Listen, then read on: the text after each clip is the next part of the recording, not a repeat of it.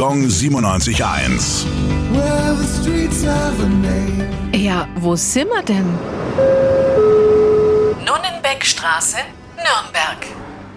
Von der Nunnenbeckstraße sind es gute zwei Kilometer bis zur Meistersängerhalle. Lienhard Nunnenbeck, Namenspatron der Straße, hätte sich bestimmt auch in der Halle zu Hause gefühlt, denn er war selbst genau das, ein Meistersänger. Von seinen Kompositionen ist nur wenig überliefert, aber seine Musik und seine Lehren haben trotzdem überdauert. Sein Können hat er nämlich an einen Lehrling weitergegeben, einen gewissen Hans Sachs. Dessen Berühmtheit überstrahlt die seines Meisters natürlich deutlich. In Erinnerung an Nunnenbecks Leistungen als Lehrer und als Meistersänger können wir heutzutage vom Rathenauplatz aus durch seine Straße spazieren. Gong 97.1.